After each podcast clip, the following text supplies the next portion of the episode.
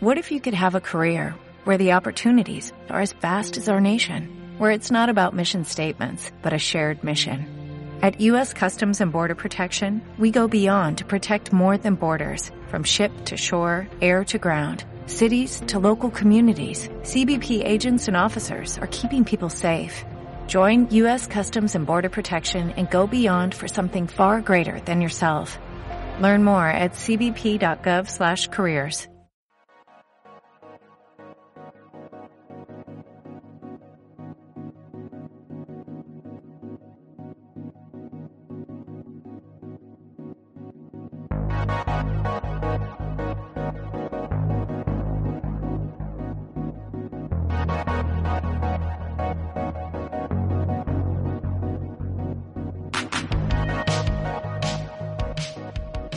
Hola a todos, amigos de la Infantería Retronáutica, bienvenidos a este espacio que en esta ocasión voy a dedicar a, ahondar un poquito más en el tema eh, en el que centramos nuestro último programa, el de los náufragos. Había algunas obras que por su, la fecha de su aparición se nos escapaba, como ya comenté, del, marco cronológico en el que nos solemos mover. Y bueno, a ver si a lo mejor traigo alguna por aquí. Y en concreto quería empezar con una que se ajusta perfectamente bien a, este, a este tema, que es El Marciano, la novela de, Andy Weir que apareció en 2011. Eh, una novela de ciencia ficción dura eh, que bueno este siempre hay una, división ¿no? en el en el fandom del género ¿no? entre los que defienden que la ciencia ficción eh, puede tener elementos fantásticos incluso imposibles y otros más estrictos más rigurosos que opinan que la ciencia ficción debe restringirse exclusivamente a aquellas historias que coloquen en su centro la ciencia o la tecnología. En este caso, el escritor sería libre de usar todo lo que su imaginación pueda inventar, siempre y cuando no entre en colisión con lo que la ciencia hoy nos dice que es eh, posible.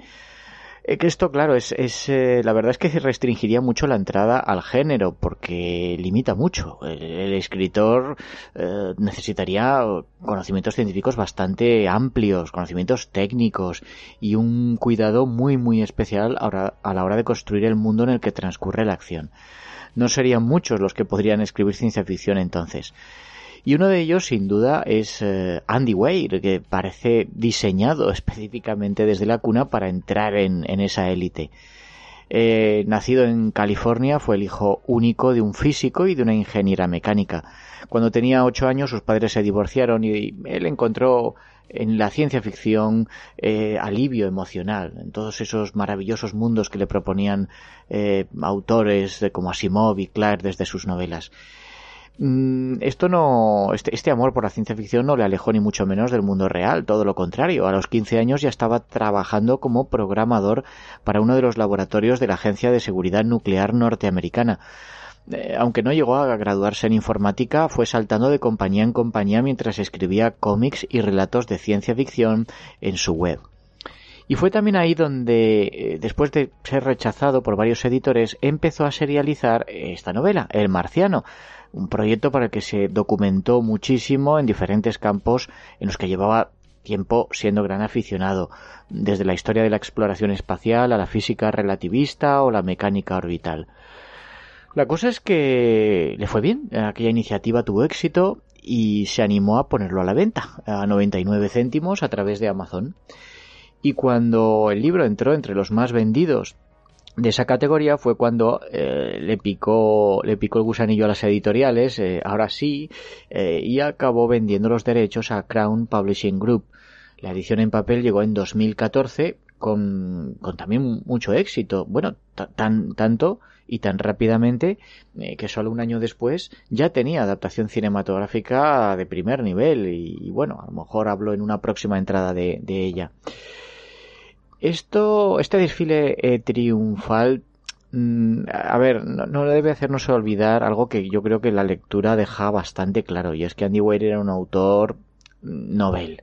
esto es una aventura de supervivencia entretenida, satisfactoria, pero con puntos que iré comentando eh, manifiestamente mejorables y que piden a gritos la intervención de un editor veterano que hubiera orientado al, al autor convenientemente.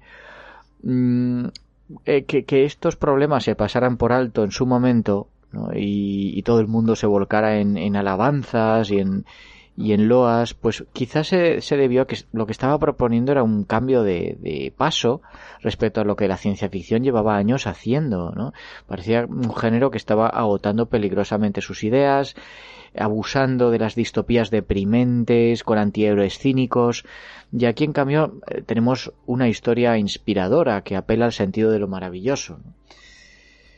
Marte, Marte, eh, en, nuestro primo rojo del sistema eh, solar, que tiene una, una, reputación pésima en lo que se refiere a la exploración espacial, eh, en su historia hay lanzamientos fracasados, explosiones, sondas que se estrellan, otras sondas que desaparecen sin que, sin que se haya sabido más de ellas. no es el caso del futuro en el que transcurre el marciano, porque allí las cosas ya han mejorado bastante. El hombre ha conseguido poner un pie en el planeta rojo ya en un par de ocasiones y vuelto para contarlo. De hecho, Mark Watney, el, protagonista, es eh, el ingeniero mecánico y también el botánico de la tercera de esas expediciones, la Ares 3. Una expedición que lleva allí ya una semana de las cuatro que tiene previsto pasar y las cosas se complican cuando una, bueno, estalla una, una súbita tormenta de arena que obliga a los astronautas a salir corriendo del, del refugio, abordar la, la nave para, para desde allí dirigirse a, a, la, a, la, nave principal que está en órbita y resulta que se dejan atrás a Mark Watney porque eh, lo habían visto de refilón eh, golpeado por una antena, lo creían muerto, empalado, pero no, solamente se había quedado inconsciente y, sobrevive a la herida. Y, eso lleva a, la mm, llamativa frase con la que se abre la novela. ¿no? Dice, estoy bien jodido. Esa es mi considerada opinión. Jodido. Y sí, tiene razón. Está jodido. Y mucho. Lo que pasa es que eh, Mark Watney, como buen Robinson Crusoe, que es, es un tipo con muchísimos recursos y una extraordinaria fortaleza psicológica. También es cierto, es un poco tramposo esto, porque eh, resulta que las dos especialidades eh, de este hombre, que son la botánica y la ingeniería mecánica, son precisamente las que necesita para sobrevivir hasta que llegue la siguiente misión tripulada. Entonces, claro, lo primero que va a hacer va a ser cultivar alimento, eh, por supuesto, para poder eh, obtener el aporte calórico para sobrevivir y luego arreglar, modificar o crear todo lo que sea necesario contando solo con los elementos a su disposición. Si hubiera sido el médico hubiera sido el piloto el que se hubiera quedado atrapado en Marte, eso sí que habrían estado jodidos de verdad. Bueno, Watney cuenta de partida con dos vehículos, eh, un hábitat prefabricado, acondicionado con presión y oxígeno, herramientas y máquinas diversas y muchas, muchas, muchas provisiones, pero no las suficientes como para sobrevivir hasta que llegue la próxima expedición programada de la NASA, dentro de cuatro años. Además, los reguladores de oxígeno y de agua no han sido diseñados para funcionar durante tanto tiempo Mm, no tiene tampoco antena ni radio, así que está completamente aislado. La verdad es que de tenerlos tampoco le hubiera servido de mucho eh, porque nadie podría acudir en su auxilio. Pero lo que no le faltan son energías. Eh, de lo primero que se ocupa es de la comida. Una semana después del accidente ya está preparando una granja a partir de unas patatas que habían sido transportadas como parte del equipo de experimentación utiliza sus propias heces como fertilizante y consigue cultivar las bacterias que harán del suelo marciano eh, una base factible para el cultivo de más patatas.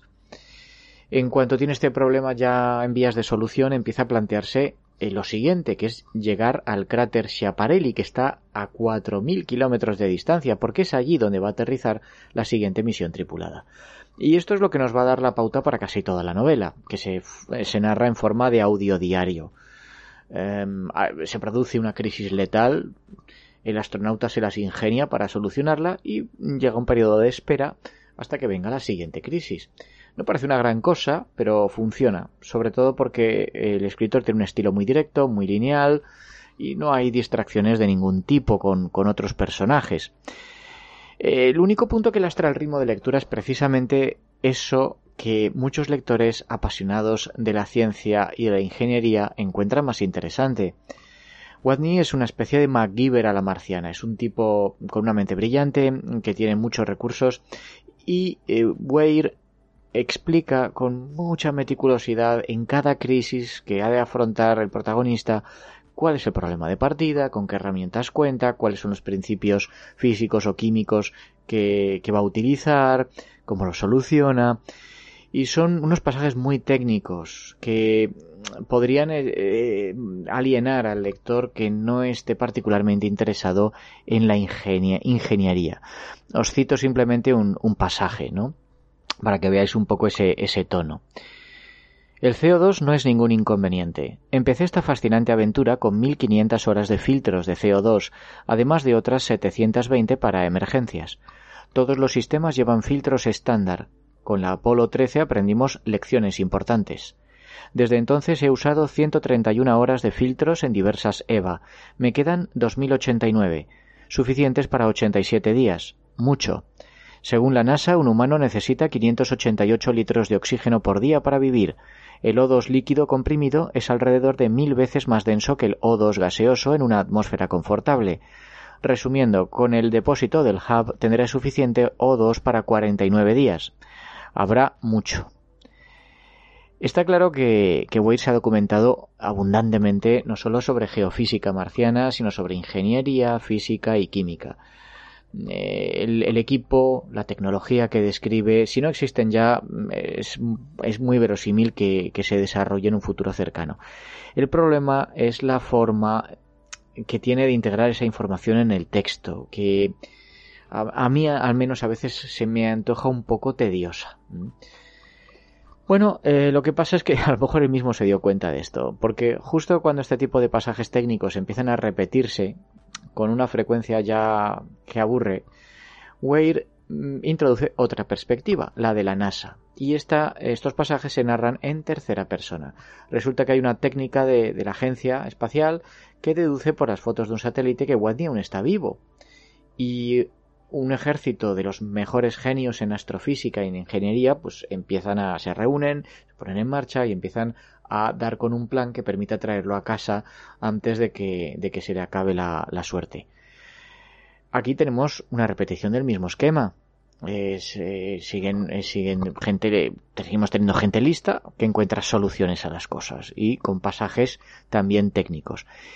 Y luego mete otro punto de vista mm, algo después, que es el de la tripulación de la Ares 3. Después de salir de Marte, están viajando de, vuelta a la Tierra, un viaje que va a durar varios meses. Y eh, después de estar que sí, sí, que si no, que lo hacemos, que no lo hacemos, el caso es que la NASA les comunica mm, que, que su compañero ha sobrevivido. Entonces esta gente deciden sacrificar un año de sus vidas para volver a rescatarle. Y aquí, a bordo de la nave, volvemos a encontrar la misma pauta. Eh, solucionar problemas. es otro tipo de problemas, ¿no? distintos, pero eh, es un poco lo mismo. Tenemos un problema, ¿cómo hacemos esto? Lo vamos a solucionar así. Aquí hay, bueno, un elemento personal, eso es quizá la, novedad, un componente emocional que hasta ese momento estaba ausente en la novela, pero vamos, realmente ninguno de los eh, personajes está verdaderamente bien caracterizado. Todas estas perspectivas alternativas eh, tratan evidentemente de romper esta repetición de la trama. ¿no? Yo creo que el éxito es solo parcial. Al final lo que está haciendo Weir es disfrazarlo con voces diferentes. Es un truco que funciona, pero eh, solo durante un tiempo. Es posible que, a ver, 400 páginas que tiene mi edición, alrededor de 400 páginas, eh, sea excesivo. Es posible que si hubiera reducido un centenar de páginas la, la extensión, hubiéramos tenido una lectura más absorbente y más compacta. Eh, sí, lo que sí me parece el marciano es una propaganda de lo más entusiasta de la NASA. De hecho, podría, no, es, no fue el caso, pero podría pensarse que, que incluso fue un trabajo de encargo de, de esa agencia. Es cierto que nos, pintan al, al, administrador de turno, al director de la NASA, eh, nos lo pintan como el típico ejecutivo más preocupado por las eh, relaciones públicas y el presupuesto que por la eh, ciencia y por la vida de los astronautas. Pero a la hora de la verdad, mm, la NASA queda bien. Es decir, eh, toda la maquinaria de la agencia se pone al servicio de diseñar un rescate como nunca antes ha tenido lugar. Y Además, el protagonista no deja de ser un empleado de la NASA. Es la encarnación del, explorador perfecto, ¿no? El, hombre eficiente. Un ingeniero de bandera que, que habría dejado la mar de satisfecho a Robert Heinlein. Mm, corre peligros, pero bueno, no, no le importa, sigue adelante sin rendirse, sin quejarse. Es un tipo que, que tiene que caer bien, es valiente, tiene recursos, siempre anda con el ánimo eh, preparado para afrontar cualquier dificultad y hace gala de un humor negro bastante sarcástico que a menudo dirige contra sí mismo. Eh, cualquiera diría que, que, lo que más le, le molesta de haberse quedado en Marte es que el único entretenimiento que tiene es un disco duro que se han dejado atrás los, sus compañeros en, su vida precipitada mm, que solo tienen eh, una selección de música disco, viejas series de televisión de los 70 y un archivo de, novelas policíacas. Eh, sin embargo, a ver, esta puede ser considerada una de las virtudes de la novela, mm, que ayudan a, digerir los pasajes más técnicos y a, asumir esa repetición de situaciones. Pero también puede ser una, debilidad. ¿Por qué digo esto? Pues porque da la sensación de que nunca llegamos a conocer al verdadero Watney. Fíjate que él es el protagonista y sale mucho, y, y en realidad estamos escuchando su audio diario.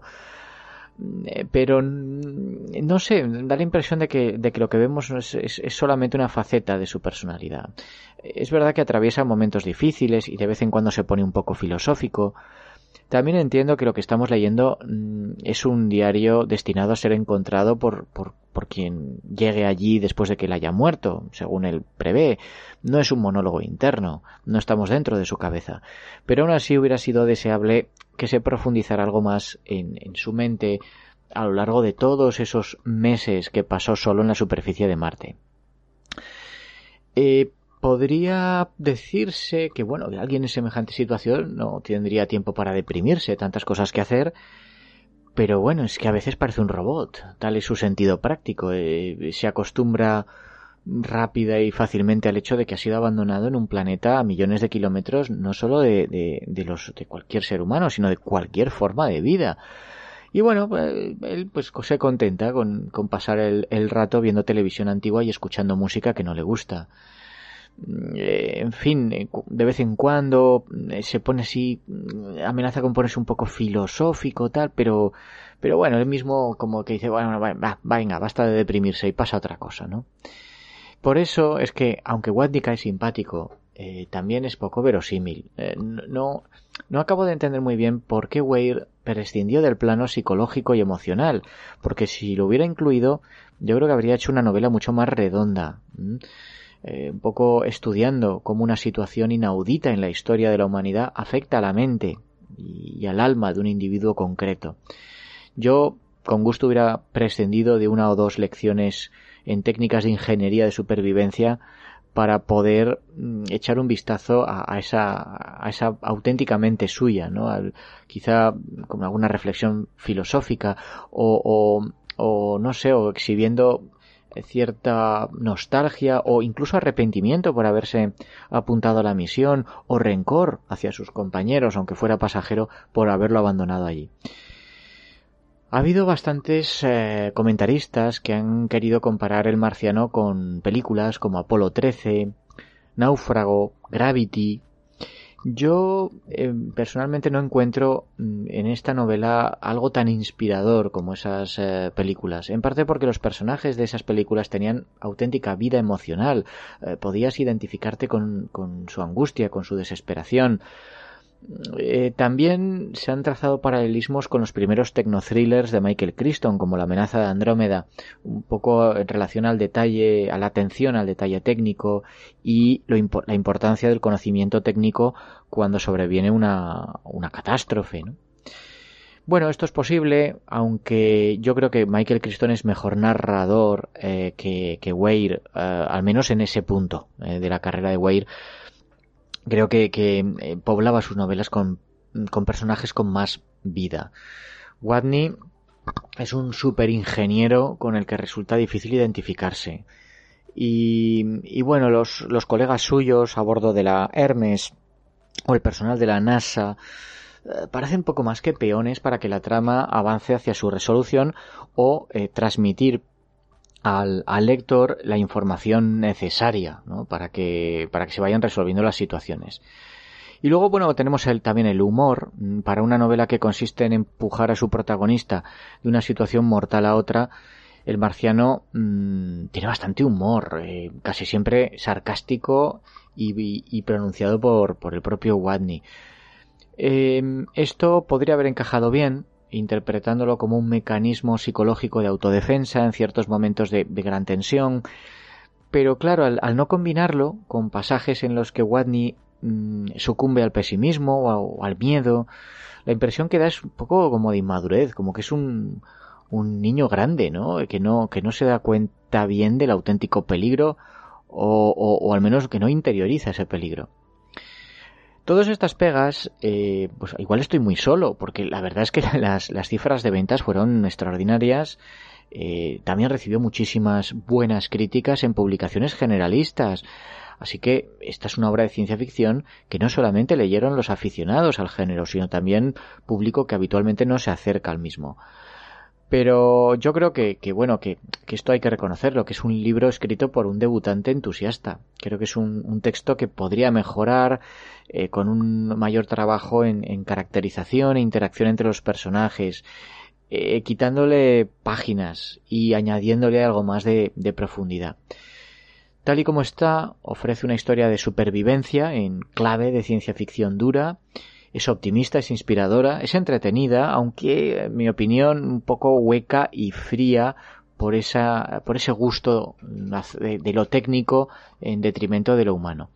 En cualquier caso, es un libro que, bueno, posiblemente acabe convertido en un, en un clásico de, este subgénero de, bueno, no de náufragos, de, eh, pero sí de, de, viajes espaciales o de colonización espacial o de o del propio eh, los, subgénero de Marte, ¿no? que ahora tan tan de moda está. En cualquier caso, yo sí que os animo a, a, a leerlo si no lo habéis hecho ya y a dejarnos eh, vuestros comentarios al respecto.